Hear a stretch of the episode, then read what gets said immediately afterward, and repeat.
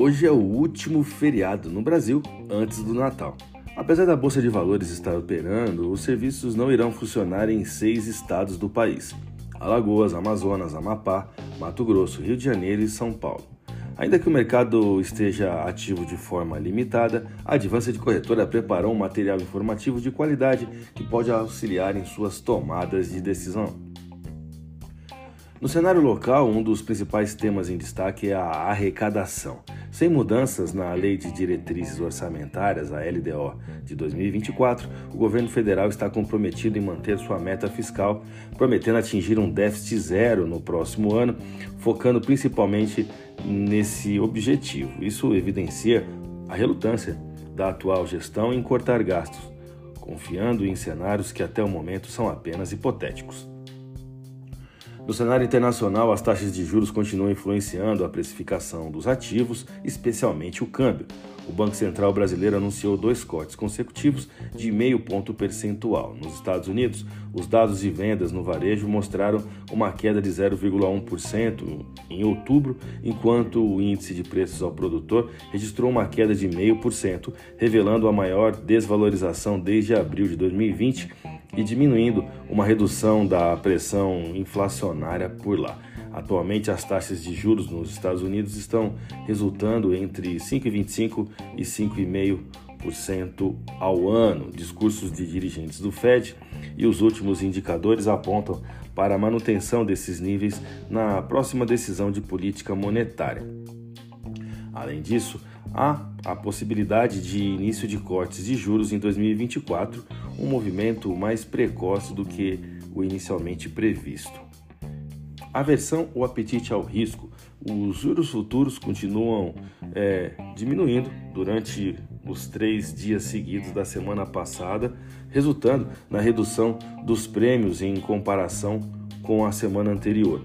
O mercado interno influenciou mais do que o cenário internacional, isso foi um fato, especialmente devido ao índice IBCBR de setembro, né, conhecido como a prévia do PIB, que ficou abaixo das expectativas, confirmando a desaceleração da atividade econômica no terceiro trimestre.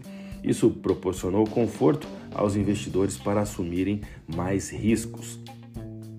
Com as bolsas norte-americanas expondo um mês de novembro até aqui em recuperação, onde cada uma das principais bolsas alcançou sua terceira semana positiva consecutiva, vamos a algumas medições. O S&P 500 subiu 2,2%, enquanto o Nasdaq saltou cerca de 2,4% e o Dow Jones eh, fechou a última semana com avanços de 1,9%. Observamos a primeira série de vitórias consecutivas de três semanas para o Dow Jones e S&P 500 desde julho e a primeira desde junho para o Nasdaq.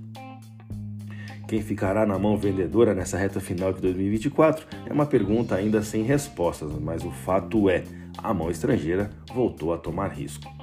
Vamos aos gráficos, eu vou começar pelo dólar. O desconforto fiscal fez o dólar se valorizar localmente frente ao real brasileiro, ainda assim operando em taxas confortáveis aos importadores, abaixo da zona justa de valor, que é a taxa de 49322.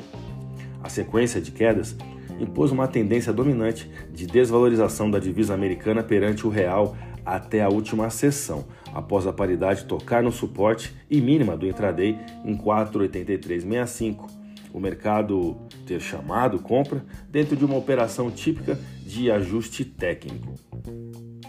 O volume de negócios referente aos contratos de câmbio com vencimento para dezembro ficou em torno de 10.891 contratos. A divisa americana frente ao real encerrou o último pregão com queda de 0,88% e taxa spot de 4,9058. Vamos ao euro.